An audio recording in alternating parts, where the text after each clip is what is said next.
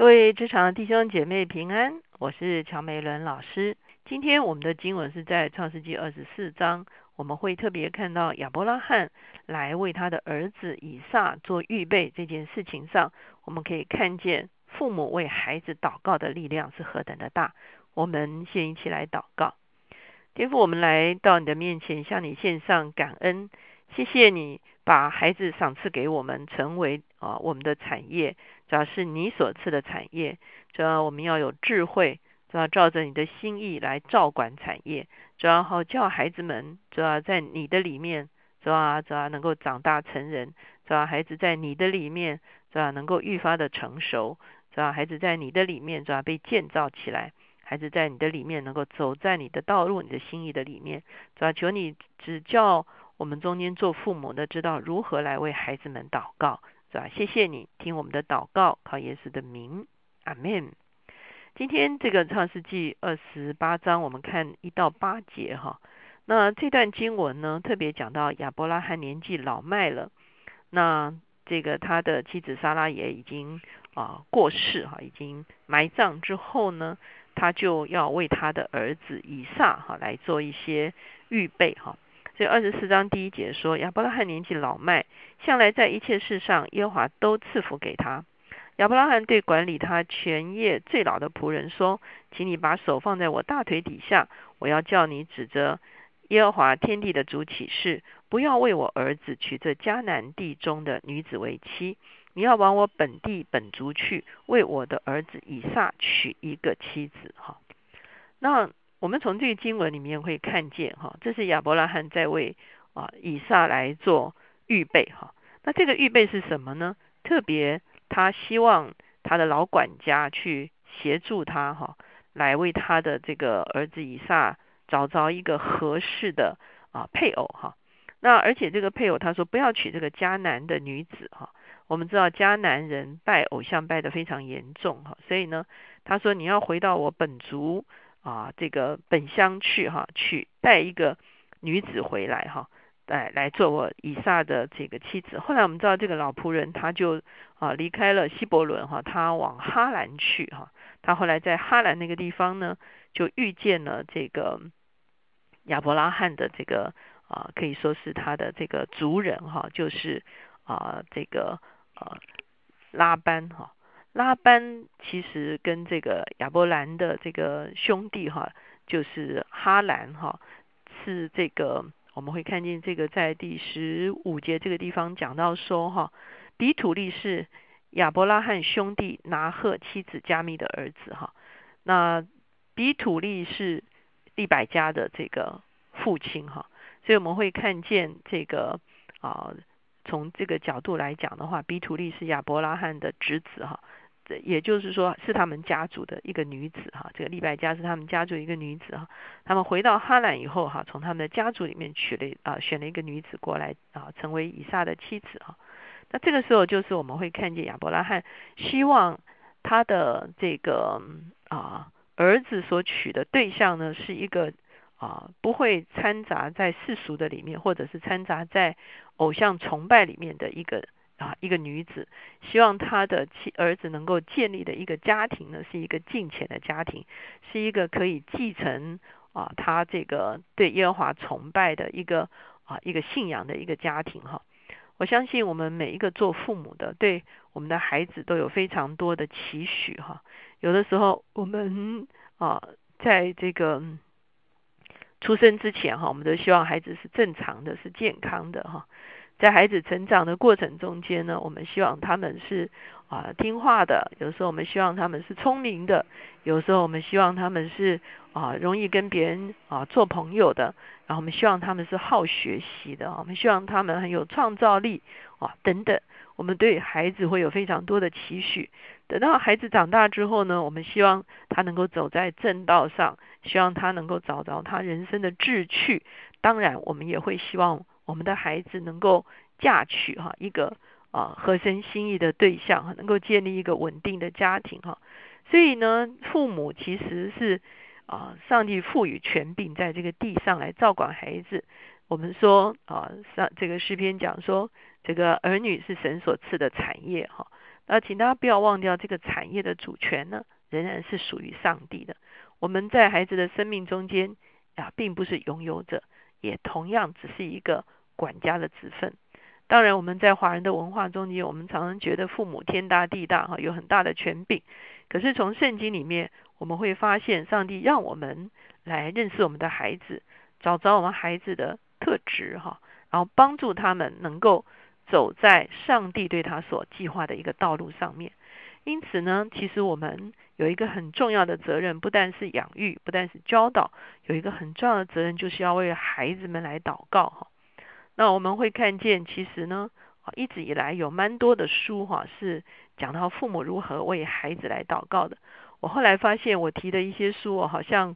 啊已经呃这个绝版哈。那因为我呃常年会开书单给学生啊来啊这个有儿童教育的课哈，所以呢。啊，给长期都会开书单给学生哈，让他们来啊来阅读哈，来这个当做参考书哈。所以我这边其实是有一些啊为儿女祷告的一些书哈。万一我提的一些书啊已经啊 已经绝版的话哈，那我在这个地方稍微提一下哈，您也可以照着它里面的一些意思来啊来为孩子们祷告。那我非常推荐一本是橄榄出版的，是为未出生的孩子祷告。那这是一对夫妇，他们在生他们的呃老二的时候哈，他们就照着孩子会发展的呃几月会呃这个发育什么几月会发育什么哈，他们就啊每一呃一段时间他们就照着这个孩子的发育哈啊，比方说孩子的眼睛、孩子的肺、孩子的手脚，就照着这个啊来为孩子祷告哈。那这个其实是一个非常好的一个过程。我事实上常常教我的学生要这样做。他们怀孕的时候，那你会发现啊，能够这样子啊，在父母腹中间就开始为孩子的发育祷告的时候呢，其实对啊父母而言，对孩子而言，其实都是一个非常大的安定的力量哈。就是把整个成长的过程交在主的手中。那另外有一本书非也是非常特别哈，叫做《蒙福的儿女》哈，也是橄榄出的。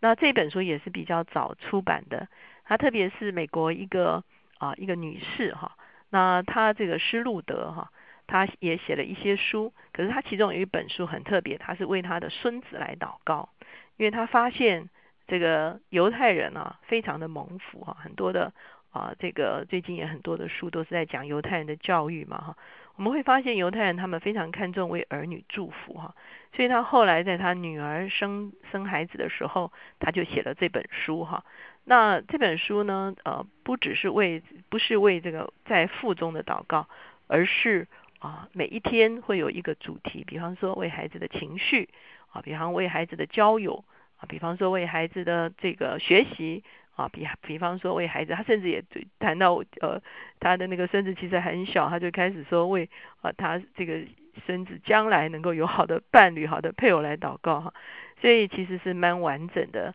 啊一个小书哈，就是蒙福的儿女哈。那我最近看到有一本哈也是非常好哈，那这本呢是天恩出版的哈，天恩出版的这本书叫做为孩子属灵品格祷告啊，它是这个。啊，美国这个这个呃这个戏骨啊林良堂哈这个啊刘同牧师的师母哈刘梅雷师母他所写的哈，那他一共有五十二周哈，那也非常好用哈，就是每一周会有一个主题哈，来为孩子哈能够有一个啊属神的一个生命哈来祷告，比方说他会为孩子的啊这个敬畏的灵、谦卑的灵、清新的灵、听从的灵。